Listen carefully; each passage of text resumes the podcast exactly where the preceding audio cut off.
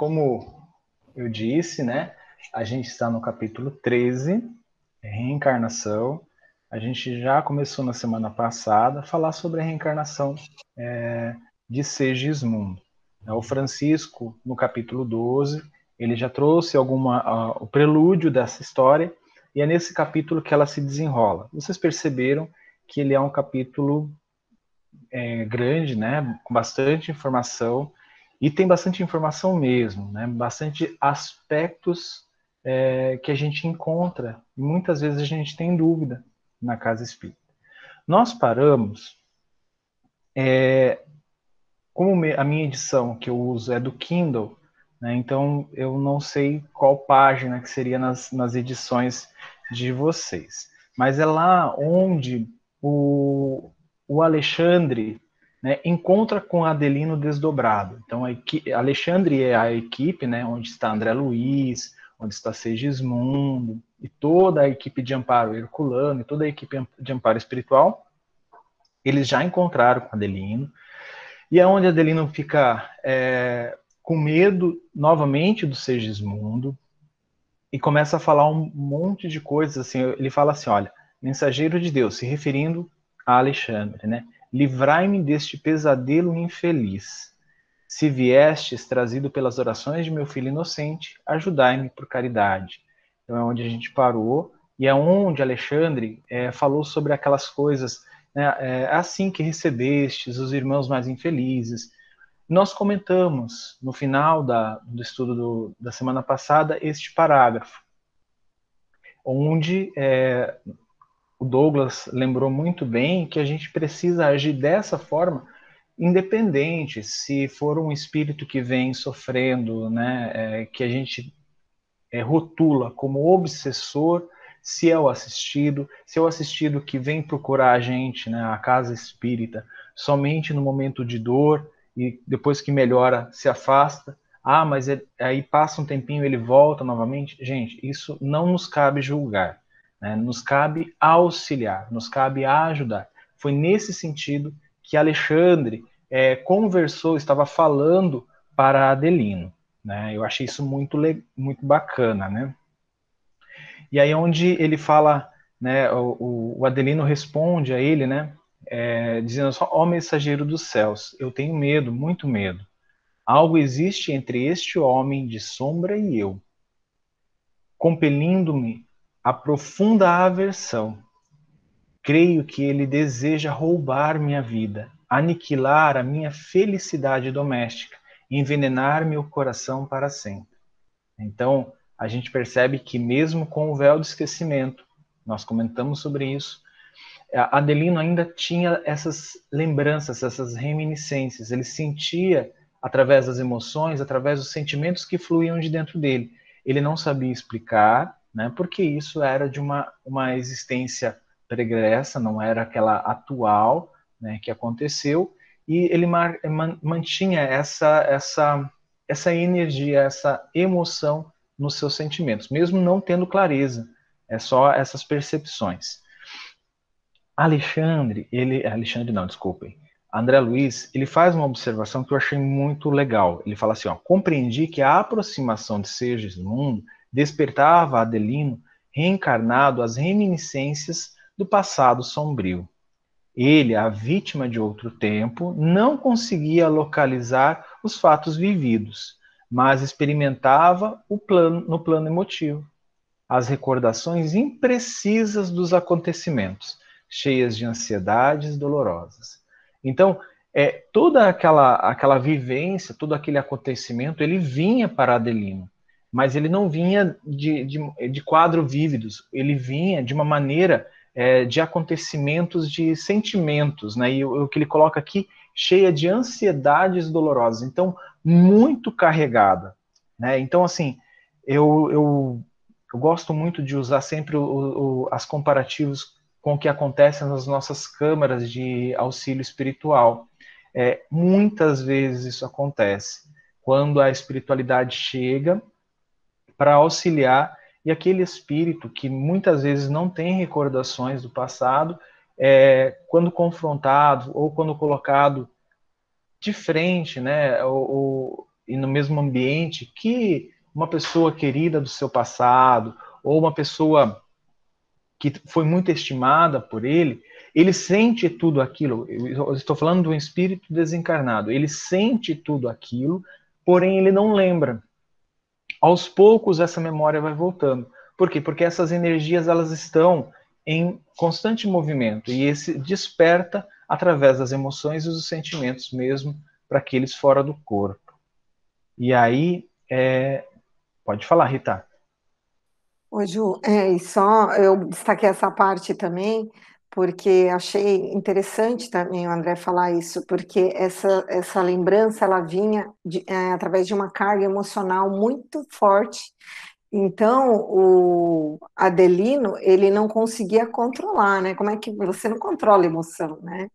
Você pode controlar sua reação, né? É, mas a emoção é, você não controla, e, e, e, isso é uma ressonância com o passado, né, que era muito forte, que ele não sabia, óbvio, que ele não tinha lembrança é, da imagem, né, do acontecimento, mas ele tinha essa lembrança emocional de tudo que tinha ocorrido entre esses dois espíritos.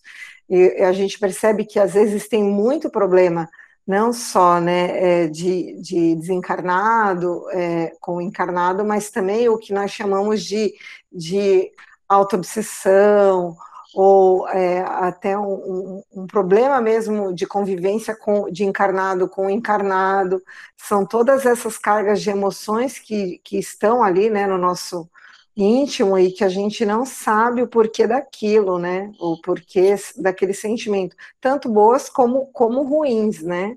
E isso é, é, bem importante André Luiz ter destacado isso, porque ele quis mostrar que Adelino não controlava aquilo, né? Que era uma coisa que ele não, mesmo que ele tentasse, ele, ele tentava, mas ele não era mais forte do que ele.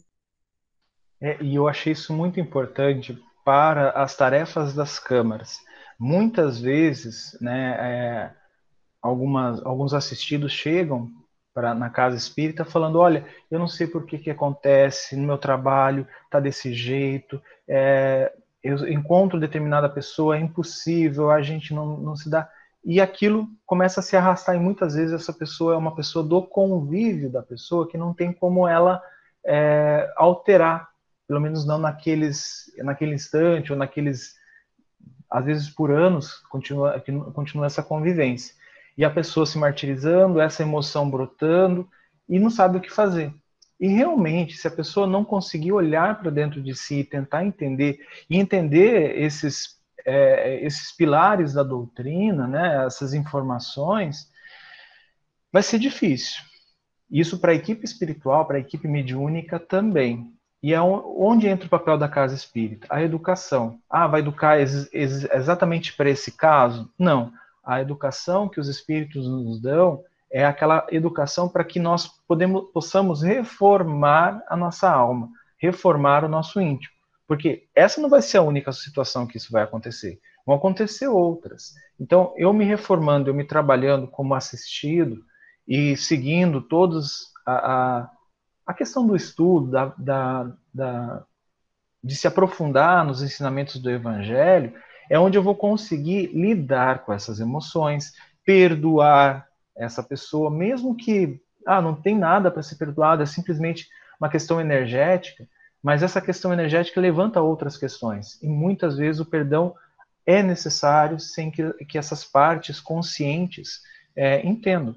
Então, o trabalho espiritual é muito importante para isso. É claro que a espiritualidade pode revelar acontecimentos das existências passadas, tudo bem, ela pode fazer isso. Né? Alexandre sabia de toda a, a história pregressa né, desses personagens. Porém, é, nesse caso aqui do livro, não é esse é, o que aconteceu. Mas muitas vezes acontece nas câmaras e a gente tem a, a, autorização, vamos dizer assim, para conseguir trabalhar isso, é, mas é, desenrolando esses nós do passado e orientando o assistido naquilo que ele conhece, naquilo que ele tem capacidade de compreender. E é claro, se tiver algum espírito desencarnado, a gente vai orientar, vai, vai encaminhar e orientar é, para que isso possa ser leve para os dois lados. Né? Lembrando que nós vamos sempre atender irmãos nossos, nós estamos atendendo seres diferentes.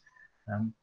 E uma coisa que, que o André Luiz colocou aqui, né, é que o Alexandre respondeu ao, ao Adelino, é, como resposta àquela questão lá do homem mensageiros do céu, tenho medo, tenho medo. Alexandre coloca assim, ó, não deves, falando para o Adelino, não deves permitir a intromissão de forças negativas e destruidoras no campo íntimo da alma. É sempre possível transformar o mal em bem, quando há firme disposição da criatura no serviço da fidelidade ao Senhor. Que ensinamento é esse? Que ensinamento Claro que isso aqui é, é, é, é, a base do Evangelho de Jesus. Né? É, sempre é possível transformar um mal que, nos, que é apresentado a nós, né, apresentado em nossa vida, sempre é possível transformar esse mal em bem. É, e uma coisa importante, nós não devemos permitir a intromissão de forças negativas e destruidoras no campo íntimo da alma a gente tenta fazer isso o tempo todo com conosco mesmo, né? Eu acho que isso é, é, é quando a gente lê esse livro, né? É, a gente tem que sempre pensar na gente, né? É, existem episódios na nossa vida que nos levam a essas essas essas situações onde nós deixamos essas é, forças negativas e destruidoras adentrarem a nossa casa íntima é, é assim, gente, é o tempo todo. Elas vão estar tá batendo a, na, na, nossa porta mental, né? O tempo todo. E o, o Alexandre coloca uma coisa muito importante aqui para o Adelino, né? Se ele permitir que tudo isso, né, que está tá rodeando, está batendo a porta, entrar na alma dele, no íntimo dele, isso vai ser muito perigoso para ele. Depois ele vai explicar o que pode acontecer com as forças criadoras na concepção, né, na, na, na, na, geração do filho, né, que isso, que Segismundo vai voltar como filho do casal. Então, eu gostei bastante dessa explicação reduzida de Alexandre, mas que contém muita informação. Né? Então, essa questão da gente transformar em mal é, o mal em bem, né? e uma coisa legal disso, né? Quando você faz isso, você está a serviço de fidelidade a Jesus. A Jesus e a nosso Pai, né, a Deus. É, então você está com fidelidade, você está cumprindo aquilo, aquela questão de colocar o Evangelho em prática, colocar ele em movimento. E aí, deixa eu ver aqui, tem uma coisa importante, né? É, eles conversaram mais um pouco. É, André Luiz viu que Adelino estendeu a mão para o Segismundo, né? o Segismundo conversa com ele, pedindo perdão, né? onde ele fala aqui, é, perdoa-me, irmão, o Senhor recompensá-lo-á pelo bem que me faz. Então, quando acontece esse é, esse perdão, né, essa, essa questão que Adelino pega na mão dele, né, e o Segismundo, eu acredito que ele fala que ele beija a mão do Segismundo, né, é, do Adelino, e tem uma, uma coisa que eu destaquei aqui, foi uma observação do André Luiz. Ele falou assim, ó, foi então que vi um fenômeno singular. O organismo perispiritual de Adelino parecia desfazer-se das pesadas nuvens que, que se rompiam de alto a baixo, revelando-lhe revelando as características luminosas. Irradiações suavíssimas aureolavam-lhe agora a personalidade, deixando perceber a sua condição elevada e nobre. Então, a, a gente comentou na semana passada a questão da é, Raquel, né, que ela estava numa condição diferente, ela desdobrou, foi recebida pela avó, né, mais algumas companheiras, estava numa condição diferente de Adelino. Mas a gente percebe que Adelino não, não era de todo aquele, aquela que estava começando a engatinhar, né, na, na, saindo das, da sombra, do Vale de Sombras. Ele já tinha conquistado muitas coisas, uma assim, essa, essa condição elevada e nobre, ele já tinha conquistado, estava dentro dele. Porém, estava presa, né, estava sendo é, abafada por essa condição dele, essa condição de não perdoar esses sentimentos, né, com a aproximação de Segismundo, que a gente tem que entender que aqui Alexandre auxiliou, mas a tentativa de aproximação ela já estava sendo tentada, né, ela estava em execução antes do Alexandre ser chamado. Né? Lembrando que Herculano foi buscar Alexandre porque eles estavam tendo dificuldade. Então, quando é, a André Luiz faz essa observação, né, que ele viu que é, é como se tirasse aquela, aquela crosta de, de Adelino, limpasse mesmo e ele irradiasse. Eu gostei, eu, é claro que eu vou levantar uma polêmica aqui agora, mas eu gostei muito do termo que o, o, o André Luiz utilizou aqui. Ele utilizou o termo personalidade. Né? É, existem vários, várias correntes é, é, filosóficas, mediúnicas, né? várias, várias, várias formas de trabalhar com mediunidade. Né? A, a, casa espírita, né? como nós conhecemos, trabalha de uma maneira, nós sempre tentamos seguir os, os alicerces é, da codificação, é, das instruções dos espíritos, né? principalmente da obra é, do Chico, né? É, mas existem outras linhas. E algumas dessas linhas chamam de outros nomes. Né? A gente já ouviu falar de nível, de corpos, enfim, de várias, várias, várias nomenclaturas. Eu gostei dessa, desse termo personalidade que ele utiliza. É a atuação da personalidade daquele momento, como ele falou, a Aurelava agora a personalidade, aquela manifestação do espírito imortal que na, na, nesse evento era Adelino, se chamava Adelino, estava reencarnado, mas desdobrava. Essa é a personalidade dele. Né? Ele não seria uma pessoa diferente ao desdobrar, né? Ao, no, durante o sono físico. Ele seria a mesma pessoa. Então, é, existem outras personalidades do Adelino, né, ou desse espírito eterno, que viveram no passado. E elas, claro, nesse momento atual, é, é, esse momento atual é uma somatória de todas elas. Mas não quer dizer que a gente tenha a lembrança de todas elas. Eu, só quis atentar por causa desse termo. Eu, eu achei bem preciso a descrição. E falando dessa dessa transformação, vamos dizer assim, de, de Adelino, eu não pude deixar de pensar na transformação de Saulo de Tarso. Né? Quem, Para quem lê o livro Paulo e Estevão, Saulo recebeu vários convites, né? Isso, toda a primeira parte do livro mostra isso, uma história belíssima. E Saulo, quando Cristo aparece para ele, lá nas portas de Damasco, é, e o, o, chama, né? O, fala assim: por que me persegues? Né? É, essa transformação de, de Saulo me lembrou muito isso aqui. Parece que Saulo acessou algo de dentro dele brilhando, é, essa posição elevada e nobre dentro dele, e deixou-se manifestar. É como se aquela casca que ele tinha, né, que cobria, é, tivesse sido retirada, tivesse caído. Não completamente, como a gente sabe, né? É, no decorrer do livro, é, Saulo vai se transformando em Paulo de Tarso e a história é belíssima e continua. E aqui aconteceu muita é, similaridade, eu, eu achei muito parecido com o que aconteceu com Saulo. Esse acesso a esse eu, né, é, é, que Joana de Angelis vai chamar de self, né, que é a ligação com o divino.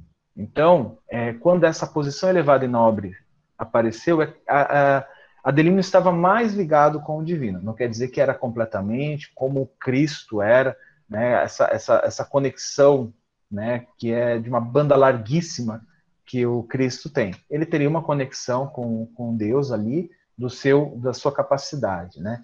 Então eu achei muito legal isso. E é, Herculano vai explicar para André Luiz o que aconteceu, né? Porque ele ele ficou espantado. Aí o Herculano fala assim: ó, o perdão dado por Adelino foi sincero as sombras espessas do ódio foram efetivamente dissipadas. Louvado seja Deus. Então não foi uma coisa assim, ah, foi mágica. foi a, a Alexandre fazendo passe e tirando tudo. Não. Aqui Herculano deixa bem claro. O perdão dado por Adelino foi sincero. Ele não teve aquela coisa assim, não, só porque o, o na concepção dele, né, o anjo do céu, né, o mensageiro dos céus, estava ali, estava fazendo isso, eu vou fazer aqui bonitinho só para por fora. Não. É, Herculano está pontuando que foi algo sincero. É por isso que as forças atingiram essa magnitude. Quando desenrolando a, a conversa, né, é, aí a Alexandre fala que provavelmente na próxima semana já estaria Segismundo preparado para é, o processo de reencarnação, de, de ligação é, aqui com a matéria. Né? Então, assim, a, a, questão, a questão da concepção. E Herculano vai explicar para André Luiz, e eu marquei uma, uma coisa muito importante. Né? Ele vai explicar que ele já estava ciente de toda a programação reencarnatória do Segismundo, e ele fala assim: ó, Segismundo experimentará grandes perturbações nos nervos cardíacos, mormente nos ner os nervos do tônus. Entretanto, é necessário que você lhe faça é, ver que as provas de resgate íntimo inclinam a alma encarnada a situações periclitantes e difíceis na recapitulação das existências. Todavia, não obrigam a novas quedas espirituais, quando dispomos da verdadeira bondade, da verdadeira boa vontade no trabalho de elevação. Eu marquei isso aqui porque o que, que acontece? Às vezes na, nas câmaras de auxílio, a gente recebe alguns casos e é aquela, muitas vezes, né, o que mais me chama atenção são casos de crianças, bebês recém-nascidos, com um aninho de idade, e nos é revelado, né, para a equipe espiritual, grandes reajustes, grandes resgates, grandes é, jornadas para esses espíritos que acabaram de, de chegar a, ao mundo físico. E a gente fica assim, nossa, meu Deus, mas ele já vem carregando tudo isso, o que, que acontece? A gente fica com aquele sentimento. Né?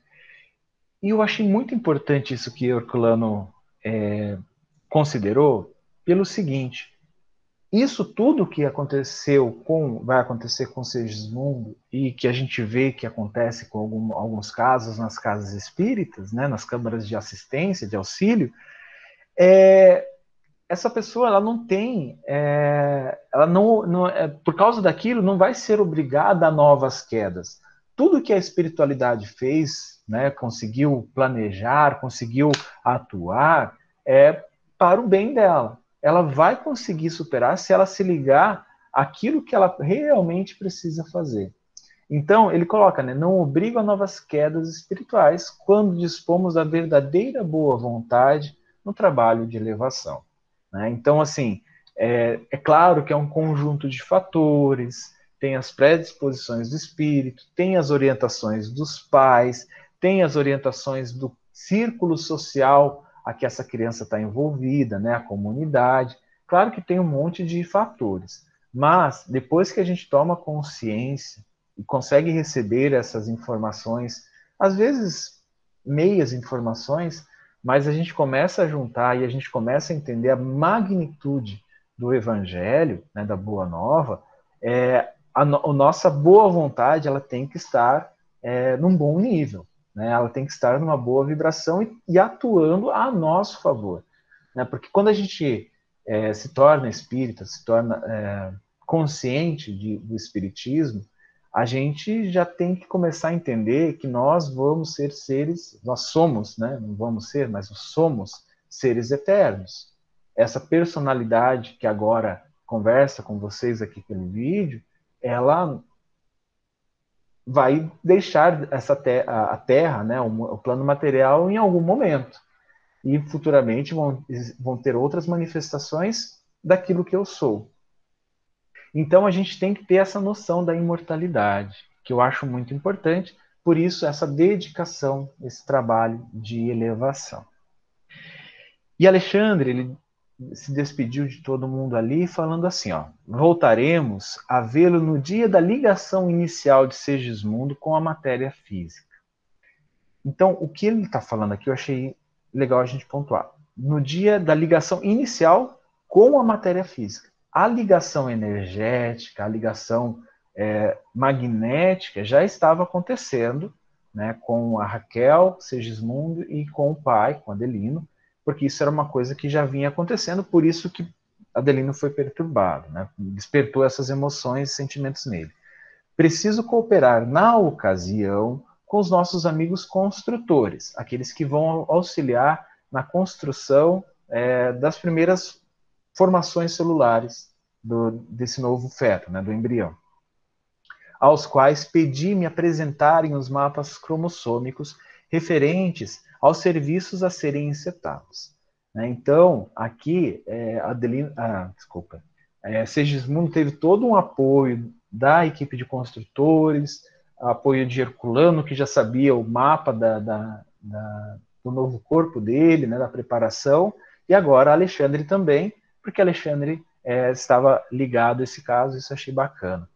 E André Luiz começou a pensar em algumas coisas aqui, né? Não seria lícito providenciar a reencarnação do necessitado sem quaisquer deslonga? Isso quer dizer, não seria legal forçar? Seria, eu acho que seria melhor se a gente colocasse ali nessa, nessa imediato, né, ansiedade. Por que tamanha demonstração de carinho para com o esposo de Raquel, se ele deveria sentir-se satisfeito em poder cooperar na obra sublime de redenção. Não dispunhamos, na, na, lá no plano para eles, né, não dispunhamos de suficiente poder para quebrar todas as resistências. Né? Então, assim, é, André Luiz sempre é aquele eterno, aquela interna criança. Por que isso? Por que aquilo? Como acontece isso? E isso dentro da mente dele borbulhando, né? É, Alexandre ouviu ele paciente e falou assim, ó, sua estranheza é natural não se habituou ainda aos trabalhos de socorro ou de organização neste lado da vida. Né? Então, assim, aqui a gente está no terceiro livro né, é, da, da, da, série e Alexandre faz essa observação para ele. A gente vai ver que alguns mentores vão fazer essas observações até mesmo lá nos domínios da mediunidade, que é o sexto, sétimo livro. Aí ele, fala, ele responde essas é, indagações de André Luiz. Né? Alexandre responde assim: ó, cada homem, como cada espírito, é um mundo por si mesmo, e cada mente é como um céu. Do firmamento descem raios de sol e chuva benéficas para a organização planetária, mas também é, desculpa, mas também no instante de atrito os elementos atmosféricos deste modo, deste mesmo céu, descem faíscas destruidoras. Eu achei legal porque o que ele está. Alexandre está falando assim: olha, a mente, nossa, ela é capaz de coisas maravilhosas, criações fantásticas. São criações como a chuva, o céu, né, as nuvens, podem é, irrigar plantações, irrigar florestas e tudo crescer, é, dar frutos, multiplicar e ser uma coisa linda. Mas deste mesmo céu, desta mesma mente, podem emanar energias destruidoras, podem emanar raios, tempestades, ventos fortes, né? e tudo isso desse, deste mesma, desta mesma mente. Assim, a mente humana, assim a mente humana, né? Isso quer dizer, dessa forma é a mente humana. Dela se originam as forças equilibrantes e restauradoras para os trilhões de células do organismo físico.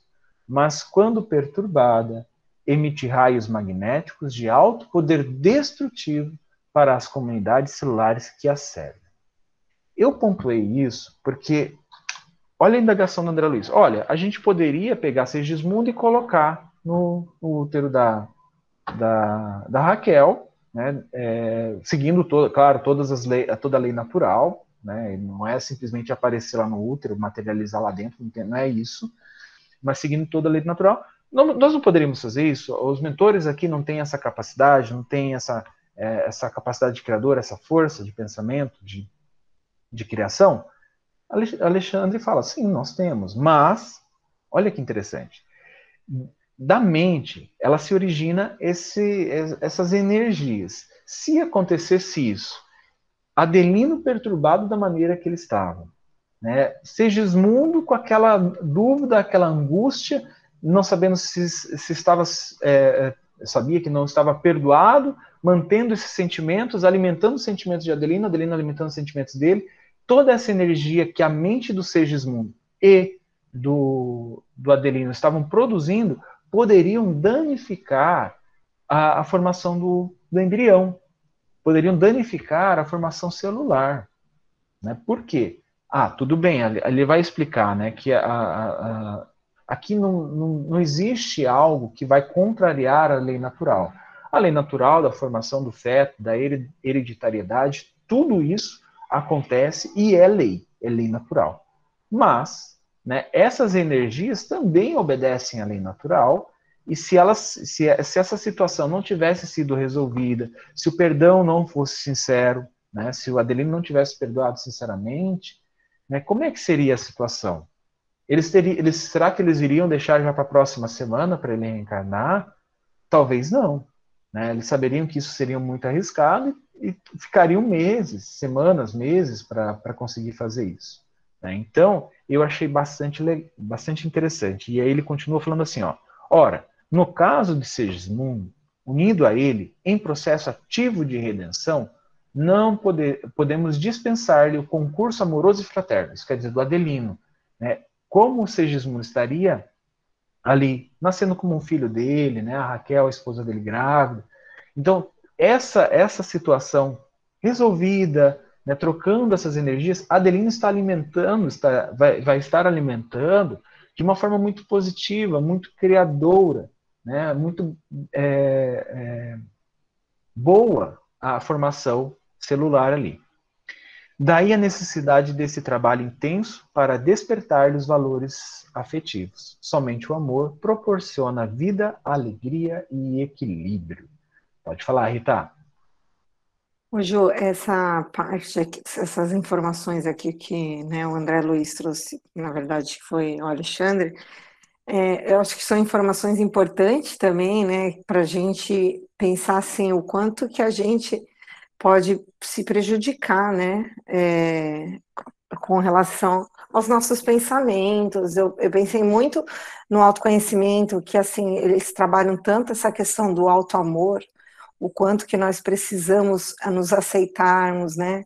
É, esse finalzinho que ele fala do, do concurso amoroso, fraterno, imagine, nós, né, nesse processo de não aceitação, é, é, quando a gente é, vive uma vida é, contrariado, vai, assim, vivendo no meio onde a gente não aceita algumas coisas, o quanto de, de, de forças negativas que nós mesmos produzimos para o nosso corpo físico, né? o quanto isso não resulta no, na nossa qualidade de, de vida, né?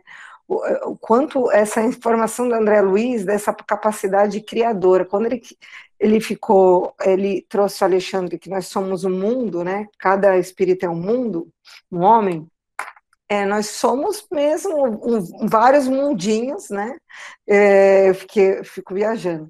E aí a gente fica produzindo né, coisas boas ou ruins. Quando a gente está bem, a gente produz coisas boas, e quando a gente está mal, a gente produz tempestades magnéticas para o nosso corpo que são muito graves, né? A gente não tem noção assim da gravidade que é. E essa explicação que está relacionado a reencarnação né, de um espírito, é, o poder que um, um, uma pessoa que está envolvida, né, que não seria diretamente para o corpo dele, sim para um perispírito, né, alteraria a genética, vamos dizer assim, de um ser que estaria encarnando, imagina a capacidade que nós temos de alteração da nossa própria genética, né, do nosso próprio organismo. Era isso. É interessante essa observação, né, porque quem de nós aqui já não percebeu isso em nós? Né? Quem de nós já não passou por esses momentos, viu que a energia baixou, que a gente estava lá embaixo se ligando a, a, a, vales que não são muito legais na descrição dos espíritos, né? A gente está ali se ligando e a gente vai para o ambiente ah, meu Deus, o que, que eu estou fazendo aqui? E a gente vai criando e criando e criando, e aí a gente começa a passar mal, as nossas crises internas começam a se exacerbar, começam a aparecer. Então a gente percebe isso, a gente só é invigilante.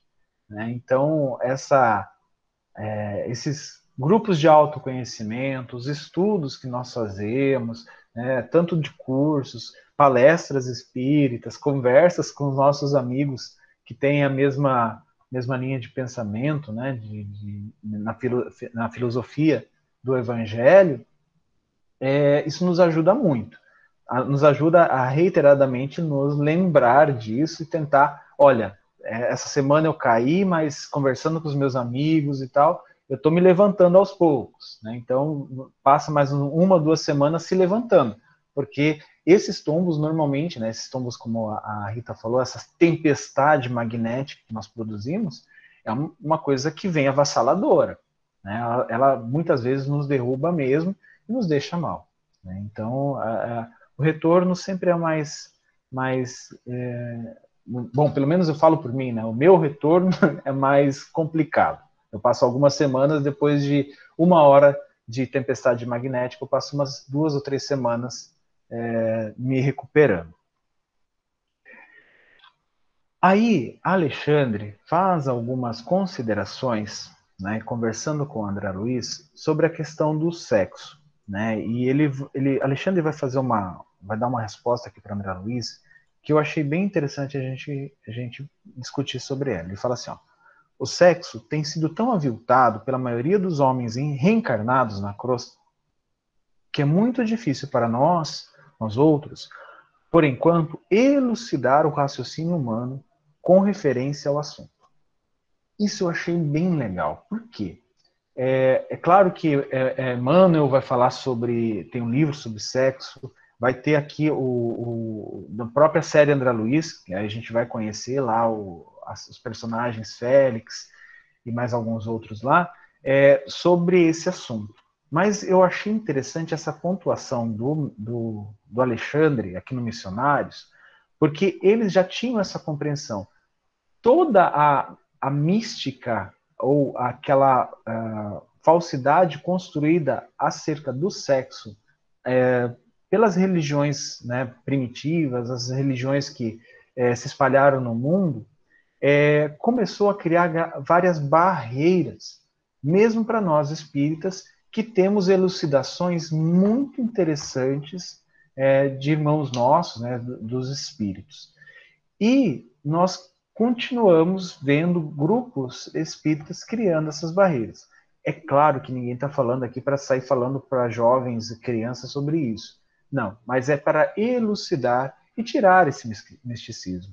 Aqui, Alexandre, né, nessa, nessa descrição que ele faz, ele mostra as razões, ele comenta das razões dessa força criadora, que é, é a questão do sexo regrado, aquela questão bem esclarecida, aquela questão bem elucidada entre todas as partes.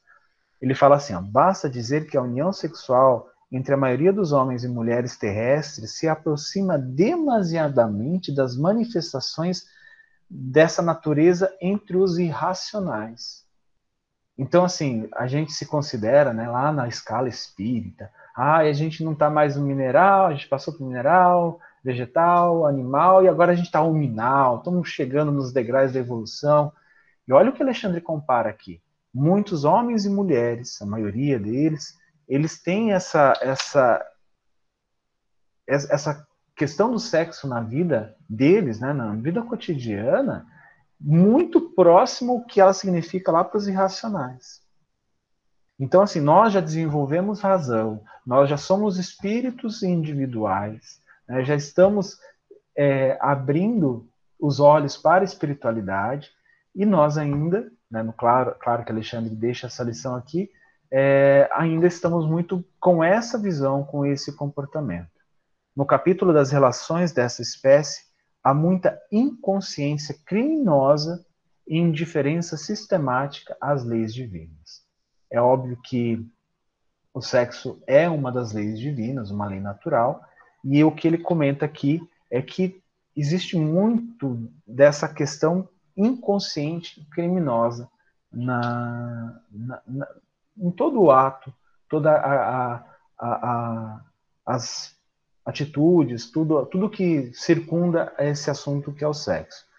Aí ele fala né, que o sexo tra traduz a permuta sublime das energias perispirituais, simbolizando alimento divino para a inteligência e para coroação e força criadora, não somente de filhos carnais, mas também de obras e realização, realizações generosas da alma para a vida eterna. Né? A gente, claro que, imagino que a maioria de vocês já fez cursos é, na Casa Espírita, e a maioria dos cursos que eu já fiz, que eu já li nos, nos livros da Casa Espírita, é, eles têm essa, esse direcionamento do sexo para isso, que essa permuta, ela não é simplesmente para procriação, nada desse tipo.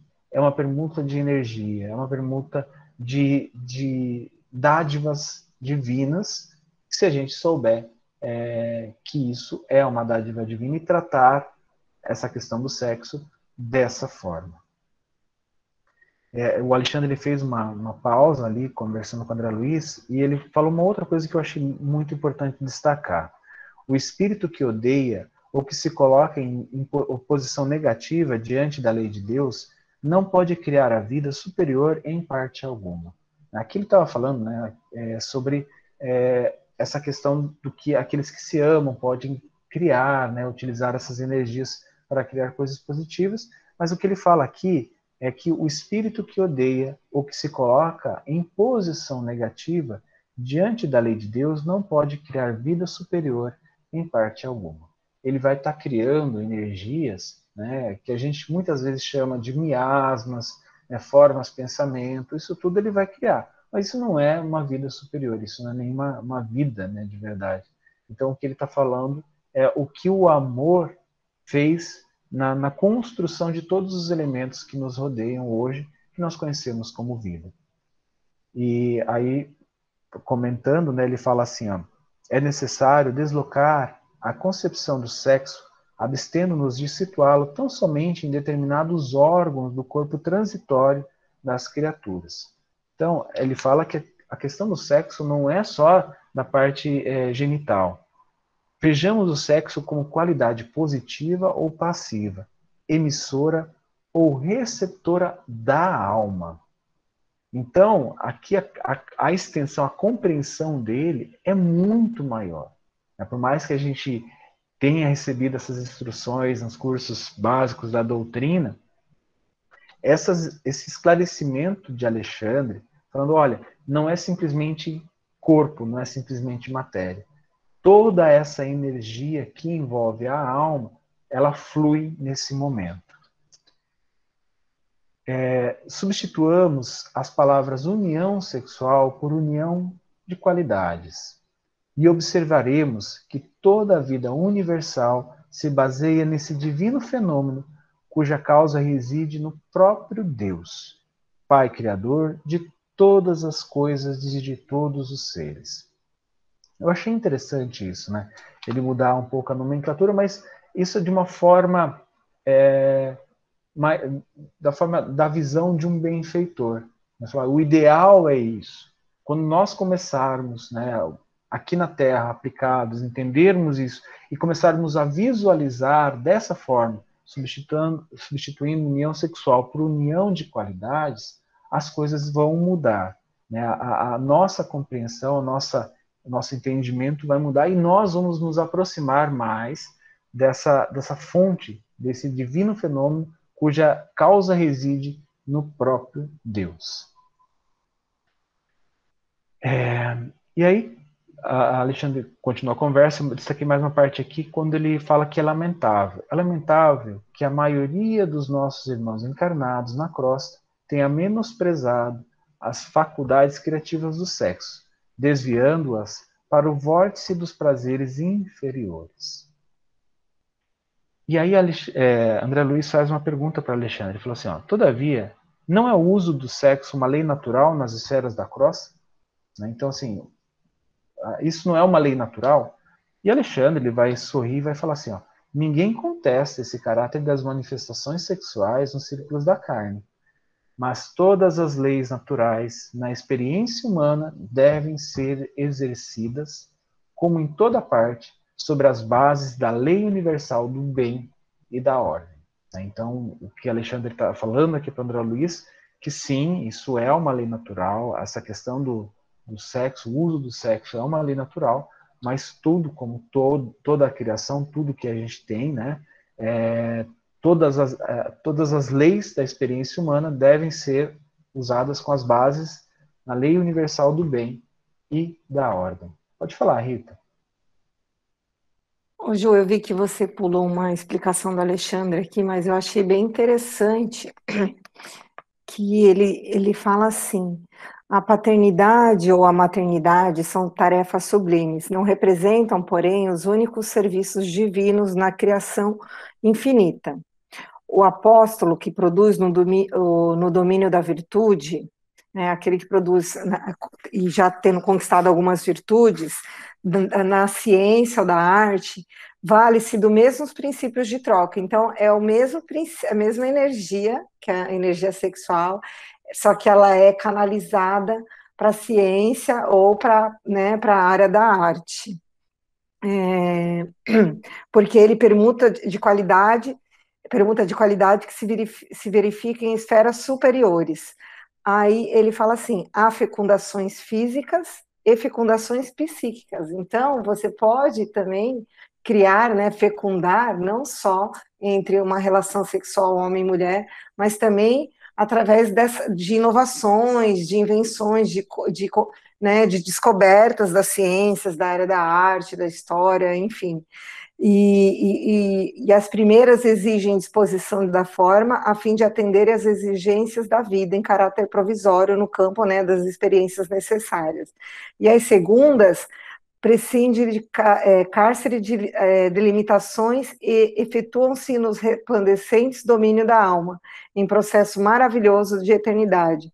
Quando nos referimos ao amor do Onipotente, quando sentimos sede do, da divindade, é, da divindade, nossos espíritos não procuram outra coisa senão a troca de qualidades com as esferas sublimes do, universo eu achei isso muito importante. Então, essa troca de energia também, que quando a gente procura, é, é, é uma fecundação das forças do alto no nosso psique, no nosso espírito.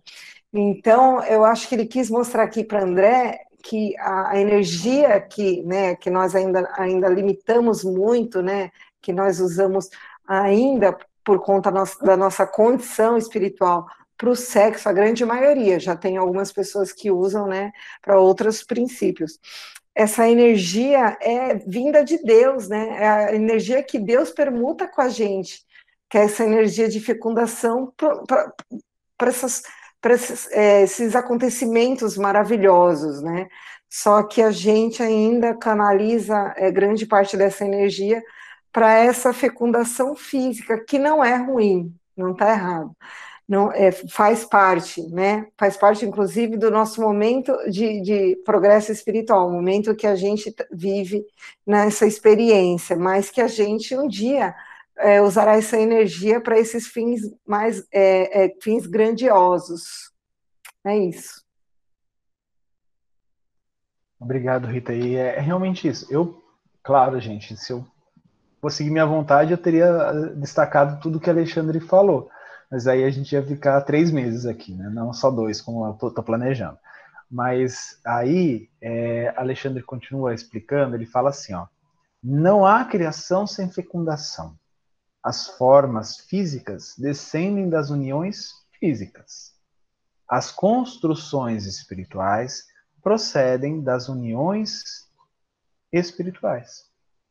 A obra do universo é filha de Deus. O sexo, portanto, como qualidade positiva ou passiva dos princípios e dos seres, é a manifestação cósmica em todos os círculos evolutivos, até que venhamos a atingir o campo da harmonia perfeita, onde essas qualidades se equilibram no seio da divindade. Então, o que ele está falando aqui, né, no meu entender, é na matéria, ainda precisa da, da atuação do sexo dessa forma como a gente está utilizando, né? tem na, na, na, na humanidade, é uma lei natural. Mas existem outras que é essa questão da é, que ele coloca aqui, né? As construções espirituais procedem de uniões espirituais. Então, essa permuta também acontece de energias, não da forma sexual, como nós temos aqui, material, mas acontece essa mesma permuta de energia na esfera espiritual, criando criações espirituais. Ah, Juliano, mas quer dizer então que vai criar um, um, os espíritos vão fazer sexo, né, permuta de energia lá no plano espiritual e vai criar outro espírito? Não, nós sabemos que isso não, não acontece porque nós somos filhos de um mesmo pai. Os espíritos são criados por Deus e não por outros espíritos, tá? Alguém levantou a mão que eu não sei quem é. Ah, eu, Iris. Então, pegando o gancho que a Rita falou, me chamou muita atenção essa parte também é dessa questão da troca, porque ele citou em dois, duas frases aí essa questão de permuta e troca. Então, fiquei analisando o que seria também, né? É, como a Rita falou, união com Deus, é uma conexão com Deus, é uma troca com Ele, né? Porque essa energia, é, o Alexandre pediu para substituir, em vez de colocar energia sexual, colocar união de qualidades. Então, quando dois espíritos, principalmente no plano espiritual, que já elevou esse sentimento é, carnal, ele já teve um desapego da matéria, do corpo físico, e ele consegue sublimar os sentimentos é, através da conexão com Deus, e ele ama profundamente a outra pessoa. Então, essa troca energética, essa troca de qualidades de um para o outro, que vai olhar intimamente o outro, mas com uma energia de compreensão, fraternidade, amor, respeito e, e um amor sincero acaba tra trazendo essa energia de criação. Então, essa, essas duas almas nesse encontro, naquele momento dessa união, dessa troca de qualidade, eles são seres extremamente criativos. Eles vão produzir muito a partir dessa alimentação energética, eles vão estar alimentando o espírito deles com essa energia altamente criativa. Então é um poder imenso. Né? Quando a gente chegar a esse ponto de sublimar de forma natural, sem forçar, sincera mesmo, e através de elaboração, de, dos valores morais, de burilamento, então a gente se torna um ser extremamente potente, um ser altamente eficiente nessa produção de coisas elevadas, né? Porque a energia toda vai estar em torno de energia sublime e elevada. Então aí parece que as coisas se tornam até bem mais fáceis. A gente olhando de um patamar agora, parece que tudo muito complicado e difícil. Mas quando chega ali, aí você vê que o, o ser começa a evoluir de uma forma até mais rápida, mais acelerada, porque ele vai ter um potencial energético e íntimo e psíquico muito maior a partir do uso dessas energias, né? Interessantíssima essa informação, né? Com certeza, Ivens. E aqui, depois que, que Alexandre fez, né, fez essas explicações deu essas explicações para André Luiz, ele não, ele ficou luz, né? Ele ficou em silêncio, deixando André Luiz meditando, né? Ele tinha jogado um monte de informações para ele e o André Luiz precisava pensar. E aí ele fala, né, que ele precisa, que ele falou, olha, nós vamos nos reunir novamente aqui na casa de Raquel e, Adelino no, no dia da concepção, que a gente precisa estar tá junto para atuar. E aí quando isso aconteceu, ele, ele, ele coloca aqui, ó, né? chegamos à moradia nossa, é, à moradia nossa conhecida. Encontramos Herculano e Segismundo em companhia de outras entidades. Alexandre informou de tratar-se dos espíritos construtores que iam cooperar na formação fetal do nosso amigo. Né? A gente já conversou um pouco sobre isso, que é, muitos daqueles, né, é, é, como o Francisco falou muito bem na, no capítulo anterior, existiam várias classes né, de espíritos e alguns espíritos tinham essa, essa dádiva, essa, esse auxílio, essa ajuda que o Segismundo estava recebendo. E aí, é, Alexandre começou e Herculano começaram a conversar e ele, o, o André Luiz fala o seguinte: ó, em vão procurava compreender aqueles caracteres singulares que, semelhantes a pequenos arabescos, é, francamente indecifráveis ao meu olhar. Ele estava se referindo àquelas escrituras nos pergaminhos, né, nos rolos de, de formação, de, de, como se fosse um projeto de uma casa mesmo, mas ali era um projeto da construção de um corpo, espirit, é, corpo físico. Né? É, aí Alexandre, né, percebendo isso, falou assim: ó, este não é um estudo que você possa entender por enquanto. Se André Luiz não pode entender por enquanto, né? Imagina eu. Estou examinando a geografia dos genes nas estrias cromossômicas, a fim de certificar-me até que ponto poderemos colaborar em favor do nosso amigo, de nosso amigo, é, com recursos magnéticos na organização das propriedades hereditárias. Então, o que ele estava fazendo ali era verificando os genes da formação é, desse novo embrião. É, isso eu acho uma, uma coisa muito legal, a gente vai ver isso mais, mais profundamente lá no Evolução em Dois Mundos, um livro dessa série, onde ele vai falar mais, mais profundamente sobre isso. Mas aqui é só entender que o Alexandre estava averiguando tudo. Ele sabia o que ele estava fazendo. É como se pegasse um mapa genético, aqueles que hoje em dia já se faz teste, inclusive em casa, você manda para o laboratório, e eles fazem, olha, você tem propensão a ter isso, ter aquilo, desenvolver isso, desenvolver aquilo, cuida naquilo ali, né? Alexandre já fazia isso, estava né? fazendo isso antes mesmo da concepção. Porque ele estava identificando é, tudo que era necessário é, e iria é, auxiliar magneticamente a questão lá dos, dos elementos masculinos, né? É, espermatozoides, né?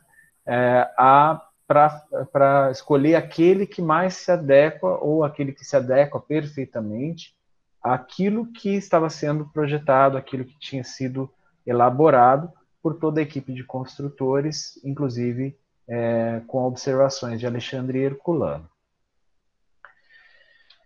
Aí o, o, André Luiz conversa um pouco com Segismundo, e Segismundo ele vem numa maca, ele está deitado. Né? Ele já, ele, é, tanto que ele responde para o André Luiz, né? já estive mais animado, entretanto agora falece minha energia. Né? Então, a, a, o Alexandre, o Alexandre não, desculpa, o André Luiz tenta acalmar ele, né? falando, tenha calma, a sua oportunidade de redenção é das melhores. Além disso, muitos companheiros vão seguir você de perto colaborando para seu êxito no porvir. Então ele estava totalmente amparado, ele reconhecia isso, né?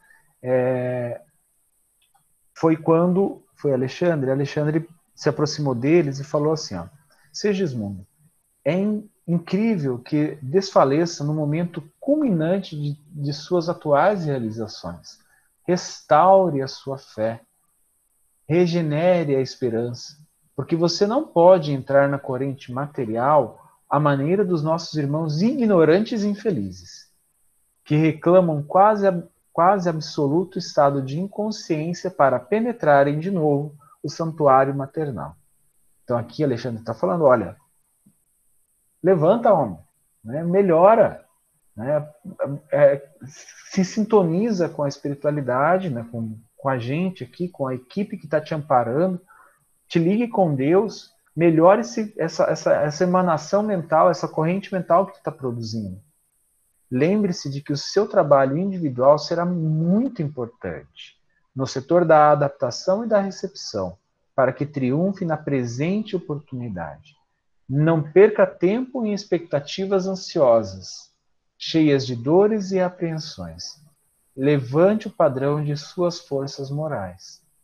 Então, o que, que o Alexandre está fazendo é melhorando ele, né, tentando deixar ele é, melhorzinho para poder é, ser colocado novamente aqui no planeta, né, na, na esfera da carne. Bom, gente, são 19h30. Eu gostaria de saber se alguém tem mais alguma consideração. Senão a gente pode encerrar por hoje. Ivens, pode falar. É bem curtinho é sobre esse pedaço que ele falou. Levante o padrão de suas forças morais. é uma coisa que a gente pode usar para as pessoas na hora que estiver precisando e usar para nós mesmos, porque, ou seja, utiliza os artifícios que você já tem. Você tem os valores morais, então utilize esses valores, coloque eles em uso, em prática, né? E a gente fica remoendo em cima de coisas que só vão produzir é, apreensões, ansiedade, situações cheias de dor, igual ele fala. Isso foi interessantíssimo. Esse remoer para se a gente conseguir isso, é fantástico. Para imediatamente. E a partir daí, use os seus valores morais na sua potência mais alta que você conseguir, né? Muito interessante isso. É de utilidade. Um, ótimo, um ótimo exemplo para nós, né? Um ótimo exemplo para a nossa conduta. Alguém gostaria de fazer a prece?